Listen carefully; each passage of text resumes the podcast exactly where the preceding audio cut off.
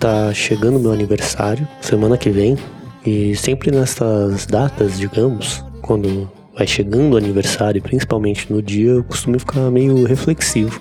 É tanta coisa que passa, né, que a gente tenta rever e resgatar aquilo que se foi, enfim. Mas pelo menos esse ano eu não vou precisar ficar no centro de um parabéns desconfortável, porque eu tô isolado na minha casa e eu jamais vou fazer uma live no meu aniversário para comemorar ou algo do tipo.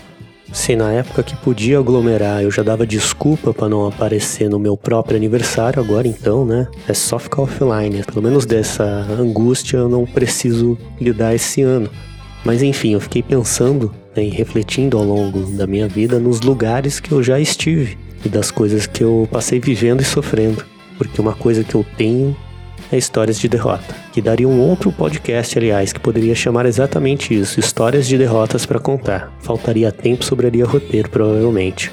Inclusive, quem me conhece, aliás, né, quando eu conto algum desses percalços da minha vida, digamos, até diz que parece que eu já vivi 50 anos. Que por um lado não deixa de ser verdade, porque mentalmente eu me sinto como se eu tivesse 50 anos mesmo, pelo menos em disposição, né? O lema, inclusive, da minha disposição é nunca é cedo para admitir que é tarde demais.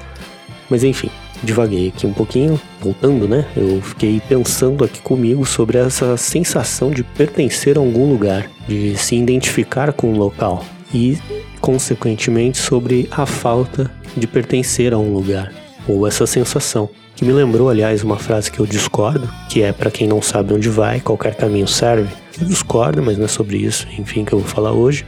Mas eu pensei nessas coisas porque ao longo da minha vida eu vivi sempre mudando de casa, sempre mudava. Tenho a sensação que todo ano eu mudava de casa. Meus pais eles mudavam muito.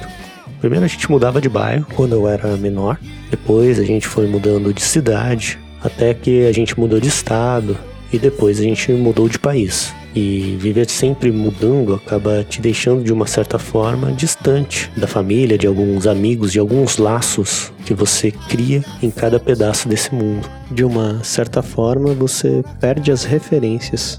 Por conta disso, a família que eu tive, né, os laços acabou sendo só meus pais e meus irmãos mesmos, que hoje eu percebo que já é família o suficiente para ter, né? Mas isso é outra história também. Mas por conta disso, de crescer distante, esses laços que eu criei, digamos, é, antigos, alguns parentes, eu diria, eles só gostam de mim, os que ainda restam nesse espectro do gostar, eles só gostam de mim por conta de uma consideração que eles tiveram de quando eu era criança e convivia com eles, uma vez ou duas vezes por ano. Então, de uma certa forma, eles gostam de mim porque eles carregam uma ideia daquilo que eu nem era, né? Era uma ideia deles projetada em mim, criança porque a verdade é que se eles passassem convivendo comigo de novo uma semana, até menos eu diria, hoje, eles cortariam essas poucas relações que restam. Porque hoje o pouco que fica desses encontros casuais que eu tenho com eles a cada três anos, talvez, com essas relações distantes,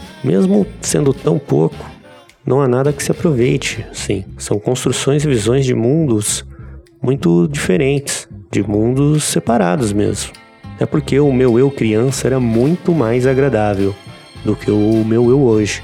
Não dava trabalho para ninguém, né? Toda vez que vão contar histórias minhas de quando eu era criança, a primeira coisa que falam é que eu não dava trabalho para ninguém. Talvez porque o meu eu criança ainda não era ateu e esquerdista e devoto da ciência e da hipocrisia kantiana porque eu sou um hipócrita também, mas pelo menos eu sou hipócrita da ética kantiana. É um nível diferente de hipocrisia, é um falso moralismo consciente de si e fundamentado. Então, com certeza, né, voltando aqui, eu era uma pessoa muito mais fácil de lidar. Até porque quando se é criança, quando a criança te pergunta ou diz algo sobre que você não quer falar ou não tem preparo para responder, tipo sexo, quando a criança pergunta, ah, de onde vêm os bebês, algo do tipo, alguma pergunta incômoda para você e não para a criança, é muito mais fácil lidar. Porque para o adulto, subestimar a imaginação da criança é um caminho muito mais simples. Você poda as raízes de algo que poderia ser florido na imaginação da criança. Então você diz que ela não pode pensar sobre aquilo, que isso é coisa de adulto. Ela tem que esperar para ser adulto para ela poder pensar. Sendo que não existe coisa de adulto, existem coisas. Quem vai decidir se é o suficiente para lidar com aquilo ou não é a criança, ela mesma, e não você. Dizer que a coisa não é dela é sempre, de uma certa forma, uma privação, uma violência com a criança. Mas enfim, voltando aqui, essas pessoas e relações distantes, elas só são distantes talvez por você ter partido e elas terem ficado. E por elas terem ficado, né, elas ficam também nessa relação antiga que elas tiveram com você, uma relação que é muito mais delas do que sua. Por ela ter continuado no mesmo lugar, no mesmo mundo e você ter partido para mundos diferentes.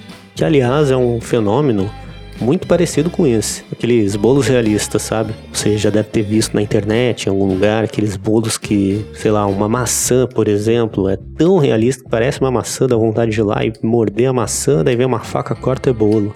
Um sapato lindo que você queria, meu Deus, que sapato lindo, olha esse sapato, daí vem uma faca, corta e bolo. Enfim, aqueles bolos são tão realistas que parecem ser exatamente o objeto na maioria das vezes ele até supera o objeto real, porque para contar mentira a gente sabe que tem que deixar muito mais florido e bonito. Então esses bolos são, de uma certa forma, todos uma maestria da mentira contada. Esses dias eu vi um que parecia um pote de margarina, inclusive. E ele pecava justamente nesse floreio da mentira que ele tentava ser. Ele tentava ser um pote de margarina, mas ele é um bolo. E eu percebi que era um bolo porque era um pote de margarina bonito demais. Porque todo mundo sabe que não existe pote de margarina tão bonito assim. Nem a função dele, né? Fazer isso, te encantar pelo design e beleza daquele pote, mas sim pela qualidade gastronômica do conteúdo da margarina, eu diria. Então, por aquele pote ser perfeito demais, eu descobri logo de cara, eu olhei antes de vir a faca, eu já vi pensei, isso aí é um bolo. Certeza que é bolo, é perfeito demais. Não deu outro. Segundos depois veio uma faca e cortou. Eu me sentia, naquele momento até me senti jovem, porque o jovem de hoje em dia, até na perfeição, se impõe defeitos. Então a minha relação com essas pessoas distantes são como objetos de bolo. À primeira vista parece ser o objeto real, mas basta esperar um pouquinho e vem uma faca e corta e só é um bolo mesmo. Mas enfim, outro fator curioso, eu acho, de local e de raízes assim, que dizem que o último aspecto da cultura que você perde é a comida. Que você pode ir para qualquer lugar do mundo, que mesmo que esse outro lugar te faça esquecer de boa parte das suas raízes, seja por qualquer motivo que você adote aquele outro lugar como seu, ainda a saudade maior, o resquício que fica é o da comida, do cheiro e do gosto. Você pode morar 10 anos fora do Brasil, por exemplo, mas sempre você vai ficar com aquela vontade do arroz e feijão para alguns, para carne de panela, ovo frito que seja. Esse resquício de saudade sempre vai existir. Mesmo que você tenha acesso aos ingredientes e reproduza aquele prato nesse outro lugar, não é o mesmo cheiro e não vai ser o mesmo gosto, porque não é a mesma coisa. E não é uma nostalgia, é por saudade mesmo porque a nostalgia é uma ilusão que não volta e a saudade é uma solidão da ilusão daquilo que você pode voltar a ter. Então na nostalgia já está tudo perdido, já na saudade essa perda ainda não foi superada.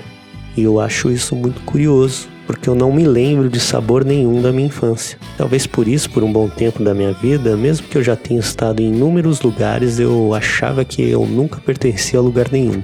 Hoje eu já agradeço imensamente por ter partido, porque talvez isso que tenha feito eu me tornar quem eu sou hoje. Então, de uma certa forma, eu já sei lidar em como impor raízes, para que mesmo que eu vá para algum lugar, eu ainda me sinta parte de algum rizoma, para que essa presença de ter para onde voltar sempre fique viva para quando eu precisar partir, e que se eu for, eu não demore.